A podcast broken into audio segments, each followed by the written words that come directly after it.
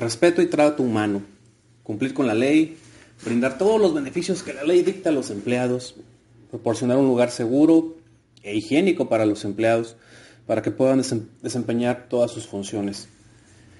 Estas son algunas de las características que forman parte del núcleo de una empresa que ha adoptado la responsabilidad social dentro de ella.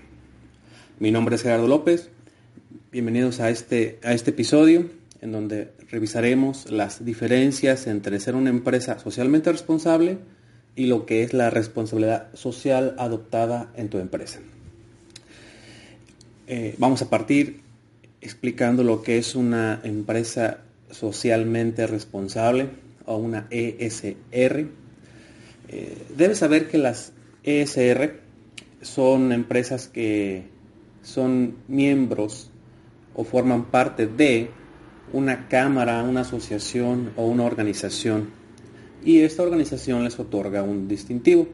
En el caso de, lo que es la, la CAMEFI, que es el Centro Mexicano para la Filantropía, que ya tiene aproximadamente 30 años aquí en México, ellos otorgan un pequeño logo que a lo mejor tú lo has visto en alguna ocasión. Eh, el, famosito, famosísimo logo que es negro con dorado, que es una ESR y de lado tiene empresa socialmente responsable. Eh, si tú te metes allá a la, CEMEFI, eh, en su página oficial cemefi.org, tú puedes apreciar una cantidad bastante larga, y cuando digo bastante larga, es bastante larga, de empresas que son socialmente responsables. Cabe mencionar que ellos utilizan el término empresas grandes que son socialmente responsables. Ellos usan ese término, se refieren a que son pymes, ya tirándole a superempresas, empresas como Cinépolis, como Coca-Cola, como la universidad, este, eh, Latinoamérica de no sé qué dónde, Rayos, ese tipo de, instituciones que son instituciones muy, muy, muy grandes. Tú puedes apreciar ahí la lista. Y bueno, eh, el Centro Mexicano para la Filantropía, junto con la otra organización que se llama Alianza por, Alianza por la Responsabilidad Social Empresarial, ellos, de acuerdo a ciertas herramientas, a ciertos requisitos que deben cumplir las empresas, les otorgan este distintivo, el cual pues, las empresas, en cuanto lo tienen, como hablamos ya eh, en, episodios pasados, nuestro punto central es vender, son las ventas, nadie trabajamos por amor al arte, ya eso casi no se, no se usa. Entonces, en cuanto estas empresas obtienen el distintivo de la ESR, empresa socialmente responsable, pues inmediatamente vámonos, mandamos a hacer playeras, mandamos a hacer camisas, lo publicamos este, en nuestros medios de comunicación, eh, mandamos a hacer un comercial con esa voz que todos los mexicanos conocemos de empresa socialmente responsable, que ya todos conocemos al, locutor que, eh, es invitado a hacer ese tipo de proyectos. Entonces ya colocamos todo este super logo. Pero hay un poco más, más detrás de esto. Eh, voy a hablar de una de un tema muy muy específico o de una de una fábrica o una empresa que ustedes conocen que tal vez eres muy fan. Yo por particular soy fan, lo tengo que decir, me gusta su producto, lo consumo desde que era niño. Es la Coca-Cola. Coca-Cola tiene tal vez como 16 años siendo una empresa socialmente responsable, tal vez un poco más, un poco menos. Pero ¿qué crees? Coca-Cola es una empresa socialmente responsable, tiene muchos programas de ayuda, eh, muchos programas de, de, aportaciones a, distintas ciudades en donde labora, ciertos programas educativos, ciertos programas enfocados a los deportes para niños, ese tipo de cuestiones. Pero a nivel eh, mundial es una empresa socialmente responsable porque le invierte mucho en su mercadotecnia y nos hace saber que siempre está al pendiente y está al pie de los de los de, lo, de la comunidad. ¿okay?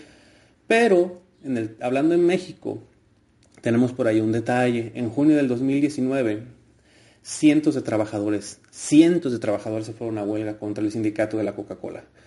Eh, mencionaban el, términos muy, muy, muy puntuales y específicos para no ser tan grande el tema, porque lo puedes encontrar en internet. Hablaban de la nueva esclavitud. ellos tenían o tienen, aún no sé, porque aún no se ha resuelto todavía eso, perdón, extremadamente horas de trabajo largas, completamente largas, 14 horas de trabajo, mm, sin horas extra, para empezar redujeron sus vales de despensa y sus comisiones de venta. Imagínate, una comisión de venta de, un operador de Coca-Cola puede representar hasta un tercio de su ingreso. Entonces, que te quiten un tercio de tu ingreso eh, así de la nada y te pongan el típico de o firmas tu renuncia o firmas este papel, eh, porque esas fueron las palabras que, que mencionaron los, los operadores durante la huelga, que eso les decía a la gente o los administrativos o la gente que estaba a cargo de ellos ahí en, los centros de distribución, porque este tema se dio mucho en los centros de distribución, que son también muy grandes, era su, forma de, ejercer su poder. O me firmas esto o te vas. Entonces, eh, ahí está la nota muy, muy interesante que un trabajador le gritó a un oficial sindical, eh, y lo voy a, decir tal cual, está la nota, el trabajador le dijo, los esclavos antes trabajaban de sol a sol, salían a las 7 y a las 7 volvían. Nosotros ni siquiera eso tenemos, salgo a las 4 de la mañana de mi casa y regreso después de las 10 de la noche. Prácticamente pues, no ves a tu familia todo el día. Entonces el tema estuvo muy, muy, muy candente, las cosas aún, aún siguen. Em, es por cuestiones también ahí de, las, de la parte del sindicato, dicen que el sindicato se vendió entre la empresa eh, que es Coca-Cola y, bueno, traen todo ahí un, tema. Entonces, este es un claro ejemplo de, de que tú puedes ser una empresa grande, socialmente responsable, pero internamente tienes este tipo de conflictos o tienes estas áreas de oportunidad o tienes estos problemas que no te hacen ser una empresa que está en cumplimiento o que, o que tiene eh, responsabilidad social implementada a lo, interno. Entonces, sí queremos lucirnos en, el marketing, sí queremos lucirnos eh, ante, ante el mundo, con meterle mucha publicidad, meterle mucha cuestión de, de, lo que es relaciones públicas, y que mira, que venga, que dale, que, que diles que somos socialmente responsables, que tenemos una, un apoyo que del amor nace la vista y que mira que tenemos esto, pero no te preocupes si nosotros tenemos maltrato de empleados, eso, a no le importa, a nadie le interesa, mientras nosotros, mientras nosotros sigamos vendiendo, eso es lo que es, hay que vender y mira, y pégale 1, 2, 3, 4, 5, 6, 7 insignias, que de que soy ISO, que soy ISO ambiental, que soy, que soy esto, que Santa Claus me quiere, pero no importa, sigamos con todo el, desastre internamente, sigamos sin pagarle a los empleados lo que marca la ley, sigamos obligándolos a trabajar horas extras sin pagarles, con la hermosa, brillante y estúpida frase de ponte la camiseta, ponte la camiseta y ven, trabaja gratis para mí eh, el tiempo que yo te requiero y adicional te voy a seguir tratando de, la chingada. Entonces, vamos, sigamos con esa grandiosa, grandiosa frase mediocre de ponte la camiseta. Entonces, la responsabilidad social es más a lo interno y no a la publicidad, como ya lo he mencionado, como un distintivo de las empresas socialmente responsables. En la responsabilidad social se cuida al empleado y el ambiente que lo rodea. Por ambiente, ¿a qué me refiero? Las instalaciones, su área de trabajo, que sea una área de trabajo segura, donde él se sienta cómodo, donde él se sienta a gusto, donde él no tenga ese pequeño factor de estrés de sentir que su área de trabajo es totalmente insegura y que en cualquier momento va a, incendiarse o va a haber una falla eléctrica o se le va a caer el techo. Esa cuestión es mantener un ambiente seguro. Después de eso es cuidar al empleado.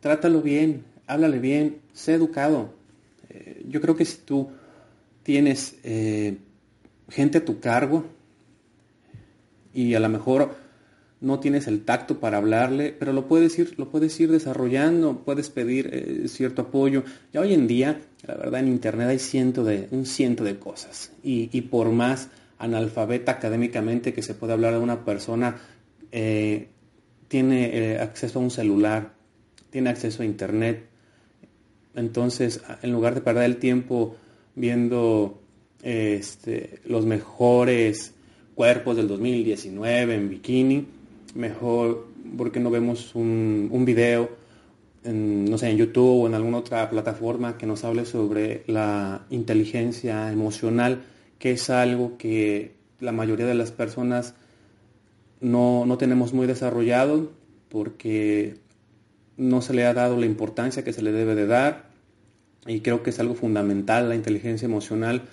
Realmente la inteligencia emocional te ayudaría a manejar los conflictos de una manera mucho más sana y ser una persona inteligentemente emocional o emocionalmente inteligente, no sé cómo se diga, si tú eres algún psicólogo y estás escuchando eso, tal vez me puedas dar eh, a través de un inbox el mejor término cómo se, se, debe decir mejor, pero considero que una persona que tiene gente a su cargo sí debe tener un preentrenamiento para tratar a la gente. Sabemos que todo el mundo somos personas y siempre, siempre, aunque me digan que no, todo el mundo se lleva los problemas de casa al trabajo y, y, al, revés, del trabajo a la casa.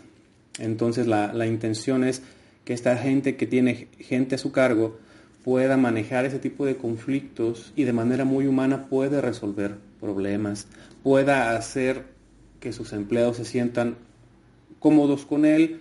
Y, por decir cómodos no me refiero a que vayan de parranda, se vayan, se echen unas cheves y que todo esté súper bonito, o que sean los super amigos. No, no se trata de eso, se trata simplemente de que todo el mundo sepa su papel fundamental dentro de la empresa y se sienta en confianza de hablar con su supervisor, con su, con su ingeniero de producción, con su gerente de planta, eh, con su directivo, con algún este, miembro de la mesa directiva, cuando tiene algún conflicto. Y bueno, si tú te pones a pensar, pasas más tiempo en el trabajo que en tu casa. Entonces, ¿por qué no, por qué no propiciar un ambiente sano, un ambiente cómodo, para que no, no tengas ese tipo de, conflicto? Porque imagínate estar estresado todo el tiempo en tu trabajo, todo el tiempo, duro y duro y duro y duro y duro y duro. Um, tampoco no es algo sano. Entonces, lo que, lo, que se, lo que se trata, lo que se intenta con, al tener un sistema de responsabilidad social es que todo el mundo entienda su papel dentro de la, de la, de la, función, de la, instala, de, la, de la fábrica o de la empresa, que todos los papeles son importantes. Tienen distinto grado de responsabilidad, pero al final todos los puestos de la organización son muy importantes. Entonces, ahora, ¿qué sigue? ¿Cómo comienzo?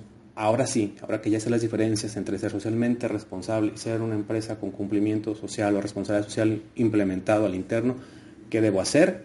Pues lo vamos a ver en el siguiente episodio. Vamos a comenzar ya a lo que es cómo empezar a implementar procedimientos, políticas y cómo implementar un sistema de responsabilidad social en la empresa. Mi nombre es Gerardo López. Un gusto, un gusto estar contigo el día de hoy. Gracias. Nos vemos.